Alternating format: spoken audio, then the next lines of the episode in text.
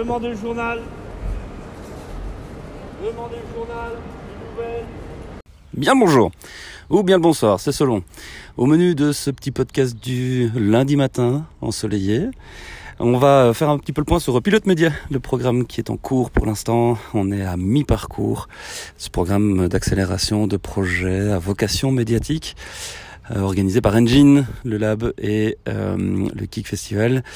On va vous en parler un petit peu, on va vous dire un petit peu où on en est à ce stade-ci et comment ça évolue. Je reviendrai aussi sur les projets portés par les étudiants de l'IEX avec euh, des projets de crowdfunding qui ont été lancés il y a une trentaine de jours et donc la grande majorité, 13 d'entre eux, euh, sont déjà arrivés euh, à la fin et successful.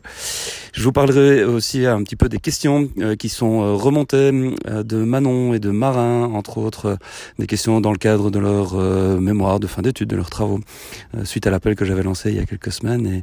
Et voilà, c'est quelques questions, je pense, assez intéressantes et donc je leur répondrai à travers ce podcast, comme ça ils pourront aussi l'utiliser, mais vous aussi vous pourrez comme ça savoir ce que j'en pense.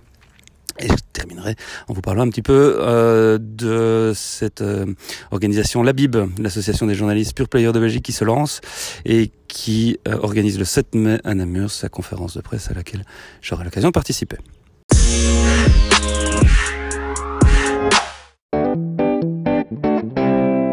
Retour donc tout d'abord sur Pilote Média, première édition. Le programme euh, est à la moitié de son euh, de son évolution puisque on a démarré à la mi-mars et on clôturera aux alentours de la mi-juin.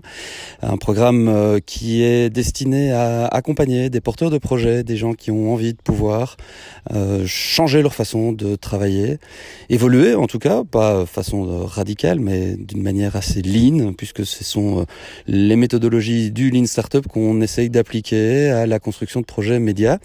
Alors il y a plein de choses qui dans le Lean Startup sont pas forcément relevantes pour des journalistes ou pour des gens qui travaillent dans le monde des médias, mais il y a quand même toute une série de méthodologies, de processus qui sont intéressants à explorer, à découvrir et à essayer de mettre en pratique.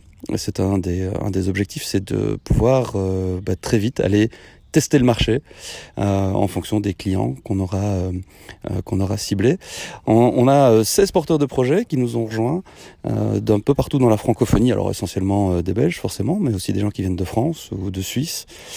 c'est c'est assez passionnant, évidemment, humainement d'abord, de, de se rendre compte de bah, de ce besoin manifeste qui était là, qui était latent, et, et de pouvoir essayer d'y répondre avec euh, avec Engine, euh, c'est c'est littéralement euh, bouleversant parce que parce que voilà, euh, c'est des parcours de vie aussi qui sont euh, assez riches, ça c'est le moins qu'on puisse dire, et puis aussi une forme de violence, c'est le terme employé par un certain nombre de, des participants par rapport à ce qu'ils ont pu vivre dans leur vie de professionnels de l'information.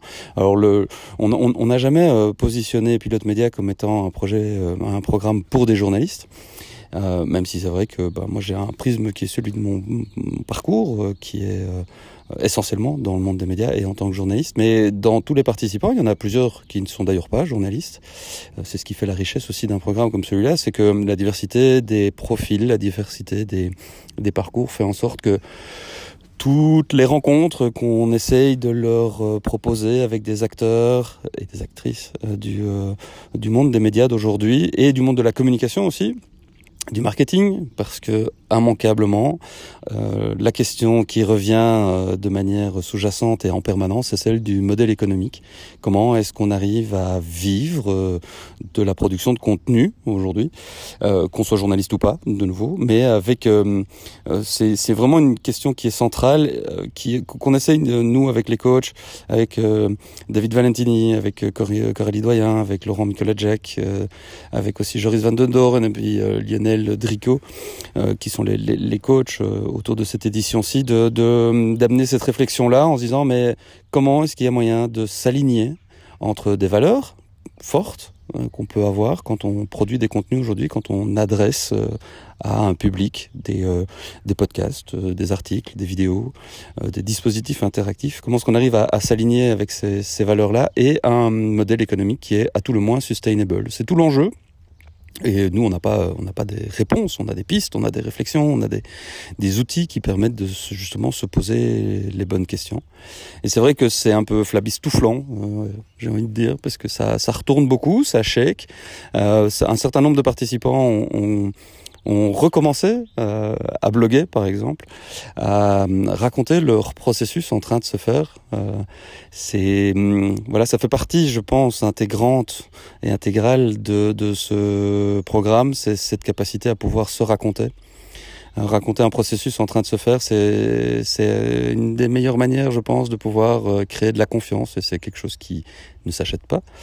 Euh, par contre, savoir de quel point de vue on se place euh, quand on parle, réussir à faire en sorte que un public ou des publics identifiés, segmentés, peuvent en donner, refaire confiance et se dire que euh, à certain nombre de sources, euh, bah, ça a de la valeur de venir euh, s'abreuver entre guillemets dans la, le foisonnement de l'offre actuelle. Et évidemment, cette question du modèle économique a toute sa pertinence puisque ce sont des freelance, ce sont des indépendants pour la plupart d'entre eux, et cette question du modèle économique, de se réapproprier non seulement les outils de production, il y a eu beaucoup d'ateliers et de workshops autour de tout ça, sur pratico-pratiquement, comment est-ce qu'on peut faire, quels sont les outils qui existent aujourd'hui pour produire des contenus et être le plus efficace possible. Euh, c'est aussi l'adéquation et, et, réussir à se reposer les bonnes questions par rapport à de qui euh, j'accepte de l'argent pour travailler aujourd'hui, euh, au service de qui est-ce que je mets ma force de production.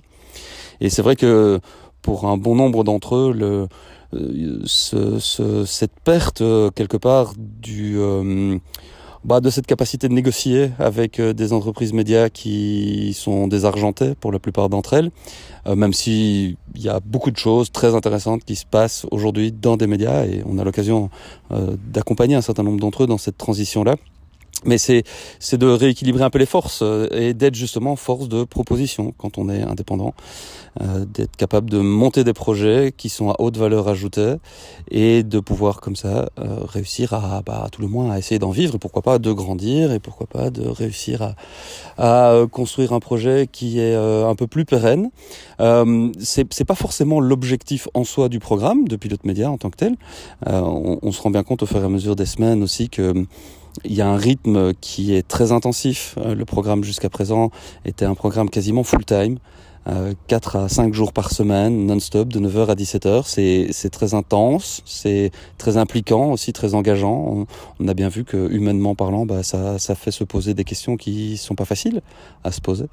Et voilà, nous on essaie d'être le plus utile possible et euh, les, les, projets commencent à être... Euh, euh, voilà, on commence à avoir des débuts de prototypes. On, a d'ailleurs fait un, chouette programme avec Bicode, euh, qui est basé à Bicentral, à, la gare centrale à, Bruxelles, une, cinquantaine d'apprenants euh, qui, apprennent à, coder euh, ont pu prendre connaissance des différents projets des, des, participants de Pilote Média et de les aider à essayer de construire un début de prototype.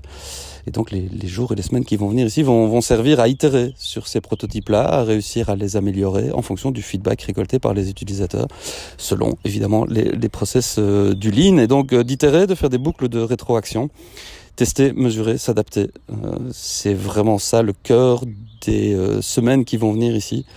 Euh, avec un avec un objectif qui est d'essayer de, de, construire sans dépenser trop d'argent, trop de temps, trop de ressources, pour essayer d'adresser un produit euh, médiatique, quel qu'il soit d'ailleurs, euh, de la manière la plus adéquate possible à, à, une audience, et puis de profiter de ce de tous ces retours d'expérience là pour améliorer et, euh, et grandir. Voilà, ça c'est c'est l'objectif de bah, des six semaines qui nous restent de travail.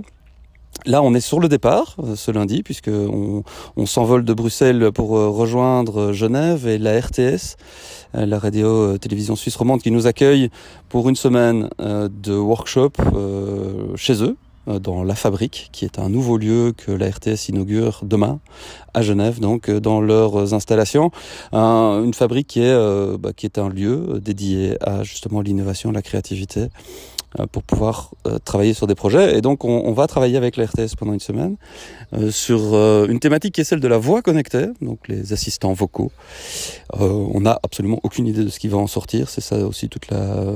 Bah, toute la beauté de ce sport à ce niveau-ci, c'est d'essayer de construire des choses vite, bien, euh, en se faisant aussi un peu plaisir euh, dans les intentions qu'on peut mettre derrière, euh, tout en essayant d'être accord avec des missions de service public. Ce sera également le cas avec Adeline, qui est une journaliste de la RTBF, qui est codeuse aussi, et qui nous soumet une thématique autour d'un serious game. Euh, je vous en dis pas plus pour l'instant parce que c'est vraiment à l'état de réflexion. Mais voilà, on va accompagner donc euh, des équipes, une équipe en tout cas de la RTS et une équipe de la RTBF à essayer de construire un début de prototype d'ici la fin de la semaine. Vous aurez sans doute l'occasion de voir passer en ligne différentes choses. Donc voilà, c'est euh, c'est un bonheur de pouvoir faire ce genre de, de partenariat avec euh, avec des services publics. On a eu aussi euh, au cours des semaines précédentes des intervenants, notamment de France Télévisions avec Eric Scherer, mais on a eu aussi d'autres. voilà, Émilie de Warner Music qui est venu nous expliquer un petit peu euh, les enjeux pour euh, une major du disque euh, autour de toute cette notion de storytelling aussi et de content marketing pour, euh, pour une grosse boîte comme celle-là. Donc voilà, euh, on vous tient évidemment au courant de la suite. N'hésitez pas à nous rejoindre euh, sur le Slack d'ailleurs de Pilote Média qui est en mode ouvert et où vous pouvez, voilà, pouvez vous venir jouer avec nous, interagir avec les pilotes, voir un peu les débuts de prototypes sur lesquels ils sont en train de travailler. Tout ça, tout ça est public, tout ça est ouvert et euh, c'est suffisamment important pour être souligné. Tout ce qui est développé dans le cadre de, de, de Pilote Média, on le fait vraiment en mode ouvert. Et d'ailleurs, euh, avec la RTS et avec la RTBF, on s'est mis d'accord. Euh, tout ce qui va sortir au cours de cette semaine-ci de, de workshop, euh, s'il doit y avoir des bouts de code qui sont produits, eh bien, ils seront mis en licence open source. C'est suffisamment rare pour être souligné. 296 698 euros, c'est le montant déjà récolté par euh, les 112 projets portés par des étudiants en journalisme de l'IEX au cours des quatre dernières années. C'est un montant euh, assez incroyable, quasiment 300 000 euros pour des projets à vocation journalistique. Euh, les 13 projets de cette année-ci, enfin il y en a 14 exactement, qui sont en, cours de réalisation, des étudiants qui sont venus participer au Mastercamp du Lab au mois de février et au mois de mars. Les, les 13 projets à présent euh, clôturés, ou en tout cas ont clôturé leur campagne de crowdfunding. Quasiment 50 euh, 000 euros rien que pour euh, cette édition-ci. C'est évidemment un montant assez important, même si évidemment on sait très bien comment ça se passe quand on fait du crowdfunding. C'est généralement les premiers les deuxièmes cercles, donc les, les amis, la famille et puis les, les, gens aussi qui commencent à s'intéresser à tous ces projets de d'étudiants en journalisme en master 2, donc de, de l'IEX, enfin master 1, mais vers les master 2 aussi, puisque les projets sur lesquels sont en train de travailler euh, euh, vont durer plus d'un an. C'est euh, assez passionnant de voir toute cette démarche où ils se portent au devant du public, justement dans une logique entrepreneuriale, pour des futurs journalistes d'imaginer et de construire tout le discours, tous les contenus aussi qui sont produits autour de ces projets-là. C'est des projets qui vont très loin dans cette démarche de dire ok comment est-ce que on s'attache à essayer de construire un récit pour des communautés d'intérêt sur des sujets très variés. Euh, je vous laisse aller les découvrir sur la plateforme de l'IEX, fund.iex.be. Il y a encore deux projets qui sont en cours de euh, crowdfunding.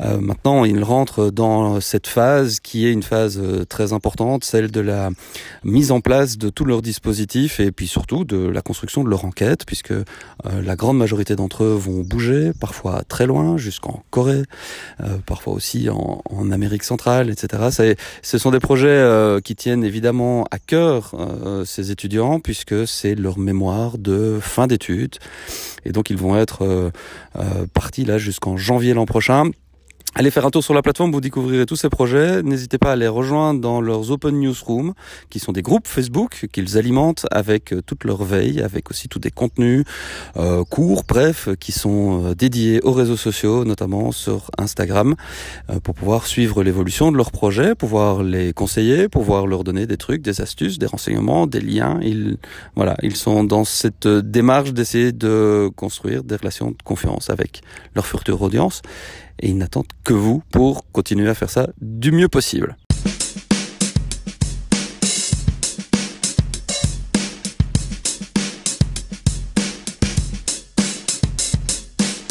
Euh, salut Damien, donc je te contacte suite au mail que je t'avais envoyé euh, concernant en fait la, la vidéo de la bataille de Mossoul que tu avais publiée en fait sur ton feed Facebook, mais enfin qui date de 2016.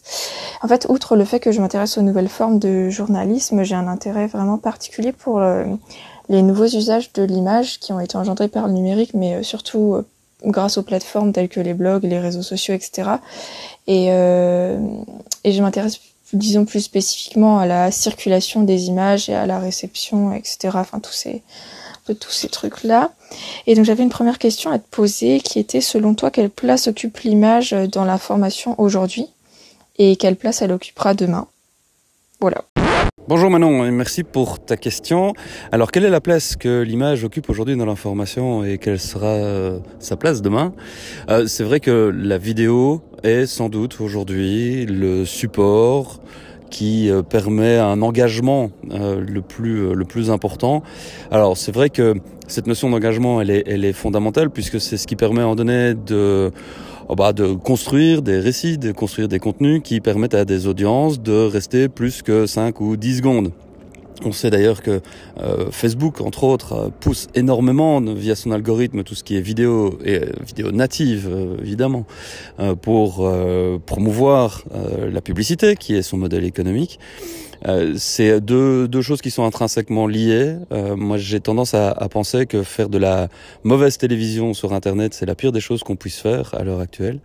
Et chose d'ailleurs que pas mal de médias euh, ont commencé à, à, bien comprendre, puisque euh, il suffit pas de découper une émission de télé pour la foutre sur YouTube ou pour la mettre sur sur Instagram ou sur Facebook pour que pour qu'elle fonctionne. La, la grammaire vidéo des réseaux sociaux a quand même vachement évolué avec le temps avec des formats qui sont euh, tantôt courts, tantôt longs. Euh, j'insiste parce qu'il n'y a pas que les formats courts qui fonctionnent bien. Les formats courts sont ceux qui euh, provoquent une espèce de binge-watching, notamment quand vous êtes dans votre newsfeed Facebook et vous êtes sûrement déjà tous surpris à rester collés pendant trois quarts d'heure dans le watch de Facebook. Tout ça parce que vous aviez lancé une première vidéo qui vous intéressait. Et puis derrière ça, vous vous coltinez euh, les meilleurs goals de foot ou les meilleurs crashs de bagnole euh, filmés à la dashcam. Tout ça, c'est euh, évidemment pensé, réfléchi pour que vous puissiez consommer de la publicité, puisque aujourd'hui, quasiment une vidéo sur deux est interrompue par un programme publicitaire, d'ailleurs très dégueulasse, parce que la qualité des vidéos de, de, promotion qui, qui sont publiées pour l'instant dans les newsfeeds est d'une manière assez générale assez dégueulasse c'est de la mauvaise télé. C'est euh, c'est ça qui est dingue, c'est que on bascule d'un système euh, qui était linéaire euh, sur les télévisions à un truc qui redevient in fine très linéaire aussi dans les newsfeeds même si on a toujours la possibilité de se barrer, euh, plus facilement en tout cas qu'en télévision, mais on est dans le même genre de zapping en fait.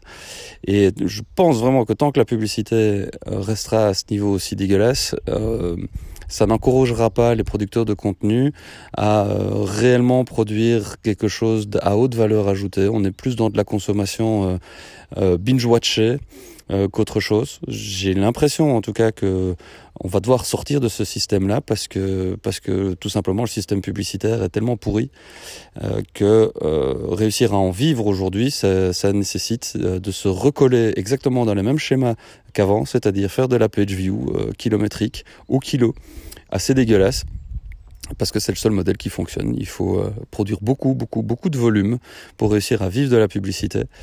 Euh, c'est un système, je pense, qui, qui, à un donné ou un autre, on devra en sortir. Euh, D'ailleurs, il y a des plateformes qui commencent à jouer le jeu. Moi, je trouve qu'une plateforme comme Imago TV, par exemple, devient est vraiment très intéressante euh, en utilisant PeerTube, en utilisant des licences open source, tout ce qui est aussi relatif à la blockchain et à la gestion des droits. Je sais qu'au Canada, il y a pas mal d'expériences qui sont montées là-dessus. Euh, mais voilà, la, la, vidéo en tant que telle, en télévision, reste évidemment un des supports de prédilection. Sur Internet, la vidéo est fort consommée. Mais euh, on sait aussi que Facebook a pas mal faké les statistiques euh, de ces vidéos euh, pour euh, bah, tout simplement aller siphonner le marché publicitaire et attirer vers lui des budgets qui n'y étaient pas avant. Il y avait un gap qui était très très important il y a encore 4-5 ans entre le temps passé à consommer des contenus sur Internet et le volume publicitaire qui était accordé à ça versus la télévision. Aujourd'hui c'est en train de bouger, c'est en train de changer de manière assez importante. Donc voilà, c'est un peu la ruée vers vers le format vidéo. mais j'ai l'intuition en tout cas que le niveau et la qualité des vidéos va devoir va devoir évoluer. et de nouveau, c'est une question de grammaire et, et je pense notamment aux stories euh, qui euh, aujourd'hui représente un, voilà un volume très très important de ce qui est euh, produit et de ce qui est consommé, pas toujours par des professionnels d'ailleurs, c'est même très bien comme ça.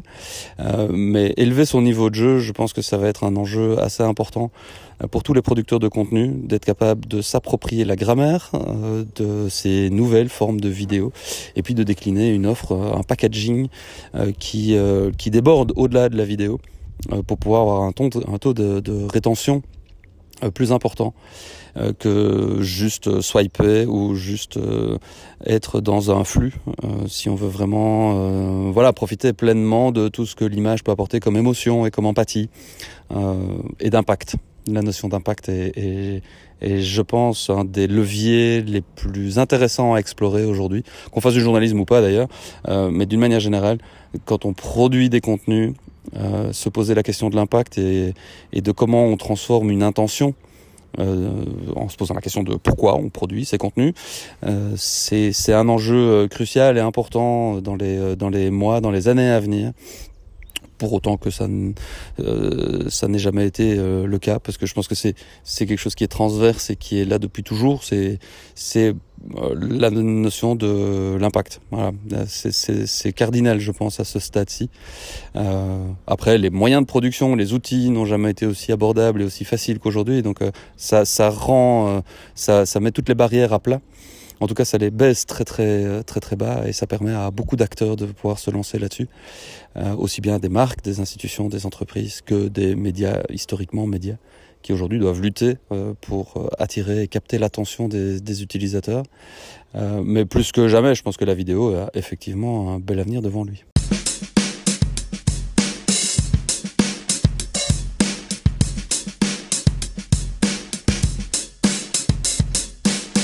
Et ensuite, j'avais euh, une deuxième question, mais elles sont un peu vastes, donc c'est pour en revenir à la bataille de Mossoul.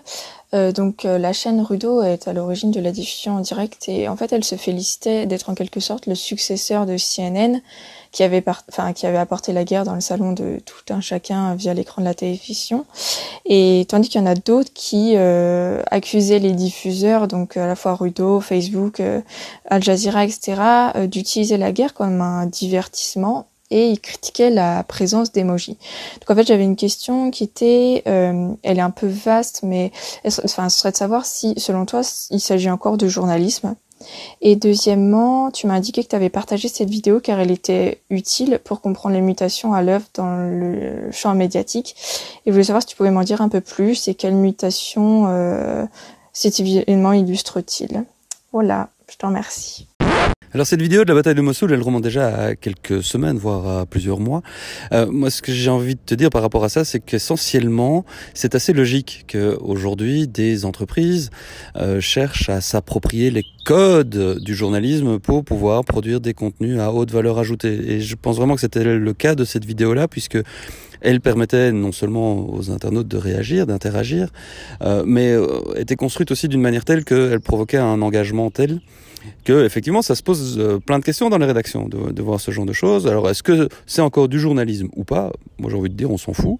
À partir du moment où les faits sont respectés, à partir du moment où euh, les intentions derrière sont à vocation d'informer, à vocation de pouvoir euh, susciter un débat euh, et qu'il est encadré ce débat. Euh, je pense que ça, ça a toute sa valeur. C'est sans doute pour ça que je, que je l'avais partagé à l'époque. Au-delà de ça, puisqu'on parle de la présence des emojis, j'évoquais dans, dans, la réponse que je te donnais tout à l'heure la grammaire. Bah là, on a vraiment plein dedans. C'est comment on arrive à allier une forme de déontologie, une forme de rigueur à une grammaire qui a évolué. Et les emojis font vraiment partie de ça l'usage des emojis, même si certains vont nous dire que c'est déjà un peu euh, euh saut 2012, euh, les emojis. Moi, je, je, considère vraiment, et notamment quand on regarde les stories, que les emojis font partie intégrante aujourd'hui du langage, et notamment que les jeunes peuvent utiliser pour euh, se faire comprendre. Et c'est euh, l'enjeu pour les journalistes ou pour ceux qui veulent faire œuvre de journalisme de s'approprier ces codes-là et de réussir à les utiliser à bon escient pour susciter justement de l'engagement et de l'impact. Euh, que les classiques euh, de la profession s'en offusquent, je peux le comprendre. Ouais, bon, euh, ça c'est l'évolution et euh, c'est Darwin qui est à l'œuvre. Euh, ceux qui réussiront à s'en emparer perdureront et ceux qui resteront dogmatiques seront tôt ou tard confrontés à cette audience qui ne la comprend plus, qui ne lui fait plus confiance et qui donc ne vient plus consommer ses contenus.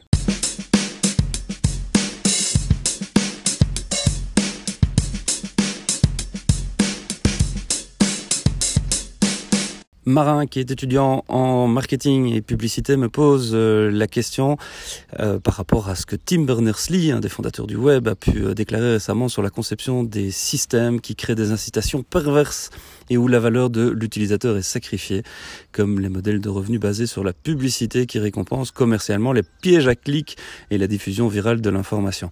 Est-ce que donc le web est encore une source d'information, un, digne de confiance, et deux, euh, comment le monde de la publicité arrive à s'adapter à tout ça? Est-ce que finalement il n'y a pas un problème lié au monde de la publicité et à la façon dans laquelle la complexité de tous ces intermédiaires qui existent actuellement euh, dévalorise quelque part euh, les contenus? À la fois euh, la publicité qui elle-même se, se projette dans ce monde de contenu et puis l'information de manière générale.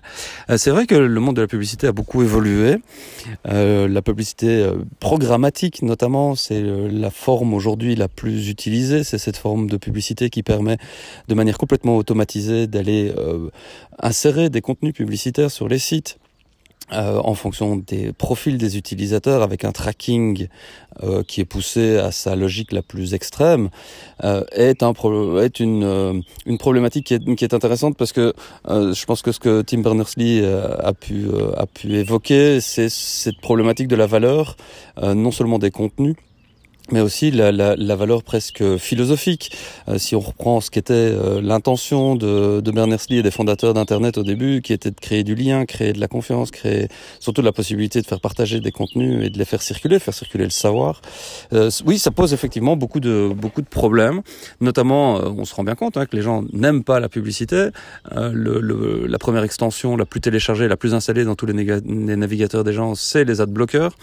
Et bah, c'est clair que ça, ça amène un mode de consommation où on essaye d'éviter la publicité, où euh, les gens ont, ont clairement euh, euh, pris cette habitude, cette mauvaise habitude de consommer sans payer.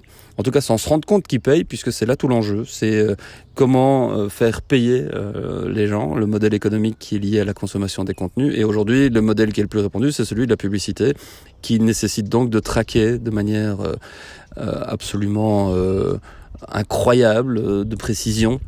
Les habitudes, les usages. Alors la RGPR, la, la, la GDPR a mis euh, un certain nombre de barrières, un certain nombre, en tout cas encadré, à réguler ces pratiques-là, euh, avec une, une, conséquence parfois inattendue, c'est que des sites américains, par exemple, ne sont plus du tout accessibles depuis l'Europe, et donc ça, ça crée un, un web à deux vitesses la notion de neutralité d'Internet est, est euh, bah, aujourd'hui complètement bafouée, je pense. Euh, ça fait partie des enjeux, je pense, pour la pour la suite.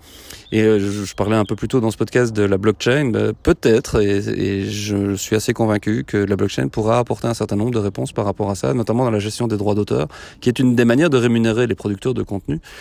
Euh, et pourquoi pas d'éviter la publicité dégueulasse qu'on peut avoir aujourd'hui dans les newsfeeds quand on est interrompu par de la pub. Euh, sur les sites il y a, euh, il y a une initiative que je trouve très intéressante, c'est celle des Sleeping Giants, qui fait du public shaming pour les annonceurs qui se retrouvent, notamment via la publicité programmatique à faire de la pub et donc à faire vivre des sites nauséabonds, c'est un levier de pression qui est assez intéressant et avec des résultats puisque toute une série de marques ont annoncé, à la suite d'un public shaming fait par euh, les Sleeping Giants, qu'elles arrêtaient d'annoncer sur des sites comme Breitbart, par exemple. Euh, ça, je pense que c'est une prise de conscience des utilisateurs de leur capacité d'action. Et c'est comme dans toute logique commerciale ou capitaliste, c'est qu'on vote avec ses clics et que bah, le simple fait de consommer, c'est déjà une manière de se positionner, justement, en tant que consommateur. Et la façon dans laquelle on le fait, les publicités qu'on accepte ou pas de recevoir font partie intégrante du positionnement qu'on peut avoir, même si on n'en a pas forcément conscience. Et c'est là, évidemment, euh, euh, tout l'enjeu, puisque euh, le shift du marché publicitaire vers le numérique est engagé, bien engagé, et, et va continuer à croître, je pense, parce que la marge de progression est encore importante. sauf qu'on le voit bien, c'est des acteurs comme Facebook et Google qui phagocytent euh, euh, ce marché-là, qui siphonnent littéralement les, euh, les budgets qui étaient autrefois alloués aux régies publicitaires, entre autres, et qu'elles ont beaucoup de mal à s'adapter, beaucoup de mal à, à construire des offres médias qui sont cohérentes avec ces, ces évolutions-là. C'est un c'est un shift important qui, qui effectivement pose beaucoup de questions d'un point de vue euh, éthique, d'un point de vue euh, philosophique. Je le disais tout à l'heure. Je pense que le, le, le web n'est pas quelque chose de figé, de figé pardon, qui est quelque chose qui est en train d'encore euh, euh, évoluer et, et, évolue sous la pression de ses utilisateurs. Donc plus les utilisateurs seront informés et plus euh, ils seront euh, soumis quelque part à une pédagogie qui leur permettrait de comprendre comment ça fonctionne sous le capot, comment justement leur euh, surf est traqué, analysé. Le simple fait de ralentir votre scroll dans le newsfeed Facebook, bah Facebook le sait. Euh, tout ça, tout ça évidemment a des, a des enjeux importants. Est-ce que euh, Facebook, Google doit euh, lui-même s'emparer de ça? Je pense qu'à certains niveaux, ils le font, mais ils ne le font que quand ça leur est utile. Et donc, euh, ça passera, je pense, tôt ou tard, forcément, par une forme de régulation où les pouvoirs publics encadreront d'une manière encore un peu plus précise que le RGPD bah, ce qui peut se passer au niveau publicitaire. Même si je suis assez convaincu aussi que le marché est capable de s'autoréguler, mais jusqu'à un certain point. Euh, on peut pas être juge et parti en même temps. Et donc, euh, tu me poses la question, euh, Marin, de savoir s'il faut euh, une déclaration des cyberdroits de l'homme. Bah, je pense qu'elle existe déjà. C'est la déclaration du cyberspace qui a été écrite il y a déjà un bon bout de temps et qui regroupe beaucoup, beaucoup de ces notions de liberté individuelle et de respect des, des libertés numériques. voilà, c'est, il faut se la remettre, il faut se la remettre en tête, mais, mais elle existe et, et je pense que c'est un peu comme la législation, hein, elle met toujours un peu de temps à s'adapter. Et c'est pas nécessaire forcément de créer des nouvelles lois, mais si on pouvait déjà faire appliquer celles qui existent, euh, euh, ce serait pas mal. Ce serait pas mal de pouvoir, euh, justement, en termes d'impact, euh, faire en sorte que la publicité soit respectueuse, un peu plus respectueuse des droits civils et fondamentaux des utilisateurs. je pense que c'est le jour où la publicité comprend ça, et certains annonceurs le comprennent, mais le jour où ça devient vraiment quelque chose de constant et de présent, alors le fait de placer ses utilisateurs au centre de son processus, euh, euh, ah bah, ce sera une évidence. Et le respect justement de ces utilisateurs-là, euh, en leur mettant de la publicité qui soit la plus utile possible, la moins invasive possible, la moins... Oui, ça, ça, ça, ça, aura, ça, ça aura du sens, je pense, mais on n'y est pas encore. Allez, on termine avec l'ABIP, l'association des journalistes pure players de Belgique, qui se lance et qui organise le mardi 7 mai de 15h à 18h à Namur, à l'espace de coworking, une conférence de presse pour annoncer son lancement, ainsi qu'une table ronde à laquelle j'aurai l'occasion de participer avec d'autres acteurs du paysage médiatique en Belgique. Euh, c'est un événement assez intéressant et, euh, l'initiative aussi mérite d'être soulignée, je pense, parce que euh, c'est vrai qu'avec le temps, bah, plusieurs euh, acteurs, plusieurs pure players, des sites d'infos, euh, produit par des journalistes ont, ont, vu le jour en Belgique francophone. Et cette initiative, cette association a pour objectif de les fédérer, euh, non seulement sur, sur une série de contenus avec un portail qui sera lancé pour pouvoir agréger toute une série de contenus produits par ces players, mais aussi euh, quelque part de jouer le rôle de, de défenseur ou de représentant de tous ces acteurs au, auprès des institutions euh, et notamment euh, auprès euh, des différents ministres concernés par le soutien et l'aide à la presse. je pense que c'est une initiative intéressante, notamment parce qu'ils projettent de faire une étude là-dessus un état des lieux du marché et puis d'avoir cette réflexion sur euh, le cadre euh, et légal et économique euh, qui permet aujourd'hui ou pas d'ailleurs de voir des journalistes se fédérer, s'associer pour construire des nouveaux médias uniquement actifs sur internet. Donc voilà. si vous avez l'occasion d'y assister, c'est donc le mardi 7 mai de 15h à 18h à Namur, l'espace de coworking. On s'y retrouve très volontiers. Plus d'infos sur abip.be, abi2p.be.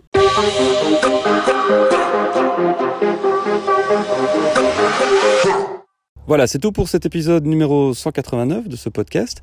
N'hésitez pas à continuer à m'envoyer vos questions par rapport à l'évolution du monde des médias et du numérique. C'est avec plaisir que j'y répondrai dans une autre édition. Bonne semaine à tous. Ciao.